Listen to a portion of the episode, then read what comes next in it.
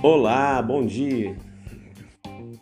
Olá, eu sou o professor Paulo Felipe, estou aqui com vocês no nosso Português em Fatias para trazer um pouquinho de conhecimento sobre a nossa língua. A cada dia, a cada podcast, vamos trazer um pouco mais para você que tem dúvidas sobre a língua e não sabe como escrever ou como falar aquele determinado assunto ou falar sobre alguma coisa da nossa língua, sobre alguma matéria da nossa língua porque ficam dúvidas na sua cabeça. Vamos tirá-las? Então vem comigo.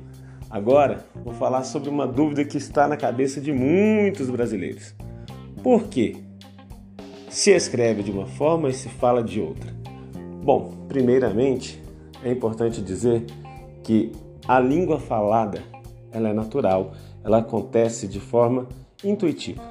Uma criança aprende por imitação, aprende por ouvir o outro.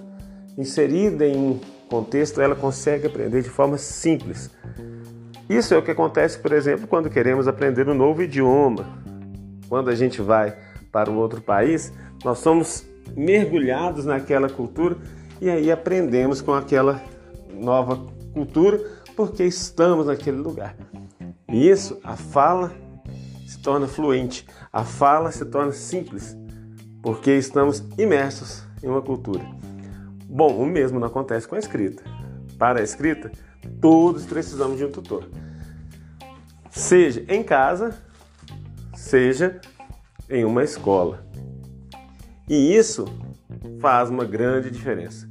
Pense, por exemplo, numa palavra muito simples do nosso dia a dia: a palavra bombom. Bombom é escrita com seis letras, B-O-M, B-O-M, e possui apenas quatro sons: o B, o ON anasalado, o B e o outro O anasalado. Isso se torna uma, um diferencial se torna um problema para muitas pessoas. Mas se escrevêssemos bombom como falamos, não seria às vezes do jeito que a gente gosta. Nós temos na língua portuguesa várias origens também. Por quê? porque a língua é constituída de várias outras, de várias pessoas que vieram e se estabeleceram no país e fizeram a nossa língua, o nosso idioma se tornar o que é hoje. Então temos influência do árabe, influência do latim, influência do indígena, influência do africano. E tudo isso trouxe um número de palavras que é escrita de uma, de uma forma que foi convencionada. Por exemplo, a palavra nascer, ela é escrita com SC, por mais que não falemos as duas letras, e falemos só o, o C, existe uma convenção, porque ela veio de uma língua latina, e então ela é escrita a partir dessa convenção. Bom, se você fica triste que português é assim, que se fala de uma forma bem diferente. Pense, por exemplo, na palavra you em inglês, em que você tem três, três letras. O Y, falado Y, o O, falado O, e o U, falado you. E não se fala why you, you. Se fala you, que é apenas o único som do U. Bom, em francês, isso também acontece com várias palavras. Se você escreve des enfants, você escreve D-S-E-N-F-A-N-T-S e não fala o último S, por exemplo.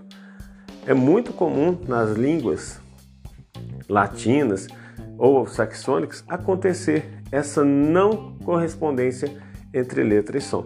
Porque aqui você acabou de saber, porque a letra ela é aprendida, ela é convencionada e o som é aprendido.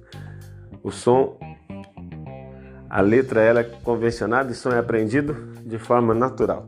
Bom, se você consegue falar de uma forma culta, isso é o mais importante, que você consegue se comunicar com várias pessoas, que você consegue trazer para várias pessoas aquilo que você pensa.